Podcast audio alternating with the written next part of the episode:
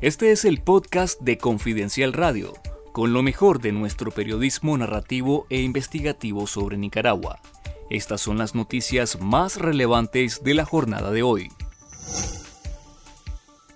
Las dictaduras de Nicaragua y Venezuela apuestan por desdolarizar sus economías y acercarse a los países BRICS, declararon este jueves el ministro de Hacienda y Crédito Público nicaragüense Iván Acosta y el presidente del Banco Central venezolano Calixto Ortega. La alianza del BRICS ha sido inicialmente conformada por Brasil, Rusia, India, China y Sudáfrica, cuyas economías emergentes están apostando por una nueva moneda de comercio común. La presunta salida del dólar se daría a raíz de las sanciones occidentales impuestas por sus persistentes violaciones a los derechos humanos, por lo que países como Venezuela, Irán, Cuba y Nicaragua están apostando por alejarse del dólar y desconectarse del sistema bancario tradicional para fijar la vista en otras asociaciones internacionales. La idea de desdolarizar la economía nicaragüense fue planteada por primera vez por Laureano Ortega, cuando auguró el fin de la dictadura mundial del dólar durante la elección inaugural del año lectivo de la Estatal Universidad Nacional Autónoma de Nicaragua el pasado 26 de abril.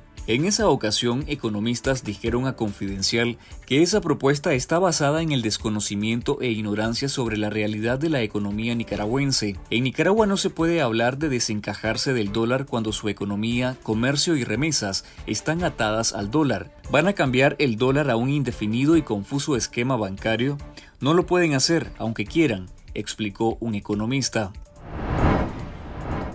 El gobierno del brasileño Lula da Silva busca bajar el tono a la denuncia de represión, violaciones a los derechos humanos y a la propiedad por parte del régimen de Daniel Ortega, que sería presentada en una resolución a votarse durante la Asamblea General de la Organización de Estados Americanos la próxima semana. Una publicación del medio argentino Infobae señala que las delegaciones de cinco estados habían redactado una propuesta de declaración que busca consensuar con todos los países para que los cancilleres la aprueben la próxima semana.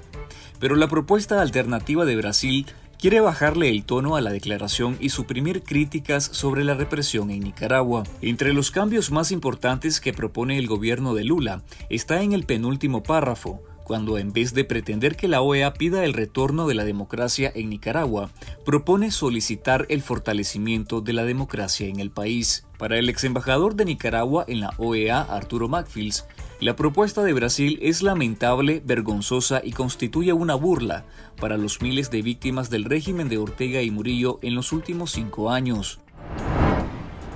El clima, los precios internacionales de la carne, la inseguridad jurídica que impera en Nicaragua y los altos costos de los insumos para la producción en el campo están amenazando la producción ganadera de Nicaragua en 2023. Según el Plan Nacional de Producción, Consumo y Comercio 2023-2024, prevén la matanza de 820.000 reses este año, así como el crecimiento de la producción pecuaria en 3.5% y que en este año se produzcan 343.4 millones de libras de carne, es decir, 2.8% más que en 2022. Pero esa meta no es plausible ni posible porque el fenómeno del niño podría dificultar la recuperación en los niveles de extracción del hato y por las fluctuaciones a la baja en el precio internacional de la carne, empujada por cambios en los gustos y preferencias de los consumidores, dijo a Confidencial un experto del sector ganadero que conoce el vaivén de los mercados internacionales. Lea el análisis completo en confidencial.digital. Estados Unidos mantiene a Nicaragua, Cuba y Venezuela en su lista negra anual de países que no hacen lo suficiente para frenar el tráfico de personas y en la que también incluyen a Rusia, China, Irán y Corea del Norte anunció este jueves el Departamento de Estado. Los tres regímenes latinoamericanos son señalados un año más de no cumplir los mínimos estándares en la lucha contra la trata. El informe admite que Cuba dio algunos pasos para abordar la trata, como reformar el Código Penal, pero considera que las misiones de médicos cubanos en el extranjero son un evidente caso de trabajo forzado.